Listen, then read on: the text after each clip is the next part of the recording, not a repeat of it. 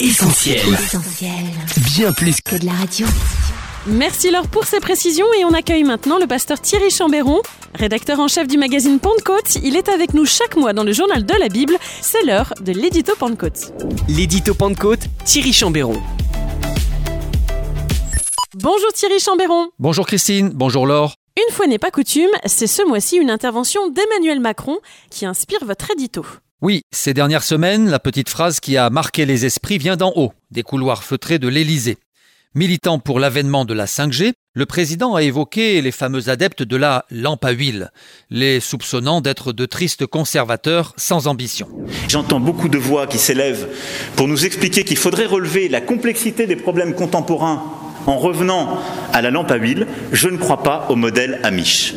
Sans entrer dans le débat opposant les partisans du progrès aux soi-disant conservateurs, l'expression lampe à huile mérite tout de même qu'on s'y arrête un moment. Car bien avant l'avènement de l'ampoule, brillamment inventée par Thomas Edison en 1879, nos pères ont été heureux de pouvoir bénéficier de cette fameuse lampe à huile. Cette dernière était d'ailleurs déjà utilisée par les Hébreux il y a plusieurs milliers d'années, et la Bible en témoigne. Tu ordonneras aux enfants d'Israël de t'apporter pour le chandelier de l'huile pure d'olive concassée afin d'entretenir les lampes continuellement. Exode chapitre 27, verset 20. Seule source de lumière dans le tabernacle, le chandelier trônait au milieu du mobilier sacré et permettait aux prêtres d'officier sans se prendre les pieds dans le tapis. Les lampes, alimentées au quotidien en huile par de généreux donateurs, étaient donc indispensables à la survie du culte en l'honneur de Dieu. Celles-ci devaient briller sans interruption. Plus tard, c'est la plume du roi David qui apportera quelques éclaircissements sur cette tradition ancestrale à la portée prophétique. Ta parole est une lampe à mes pieds, une lumière sur mon sentier. Psaume 119, verset 105. Pour David, la parole de Dieu était une véritable lumière, éclairant son chemin, rassurant son âme et nourrissant sa foi. Les Écritures guidaient ses décisions, alimentaient son espérance et lui servaient de refuge dans les heures sombres de la vie. Comme lui, les chrétiens du monde entier sont encore aujourd'hui profondément attachés aux enseignements prodigués par la Bible.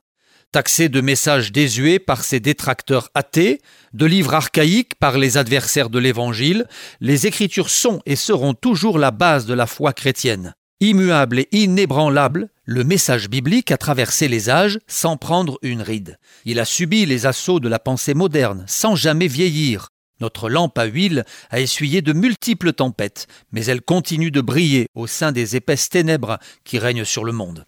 Mettez une ceinture à votre taille et tenez vos lampes allumées, dit Jésus à ses disciples. Plus que jamais, à l'heure où les hommes s'enfoncent dans l'angoisse et la nuit, restons toujours ancrés dans les Écritures et brandissons fidèlement la lampe de l'Évangile. Et voilà un modèle dans lequel assurément on peut croire pour relever la complexité des problèmes contemporains. Merci Thierry Chambéron pour cet édito qu'on pourra retrouver dans l'édition de novembre du magazine Pentecôte, une édition qui s'annonce éclectique, Laure. En effet, Chris, enseignement, édification, archéologie, actualité et famille sont à la une de ce nouveau Pentecôte qui ouvre des questions fort intéressante. À quoi bon méditer? La notion et la pratique de la méditation chez les chrétiens peut en effet interroger. André Pinguet nous apporte des éclaircissements bien utiles. Un chrétien peut-il être découragé? Vous vous êtes forcément déjà posé cette question. Vous découvrirez des solutions face au découragement, mais aussi des clés pour venir en aide à un ami déprimé ou dépressif. Comment vivre heureux en famille?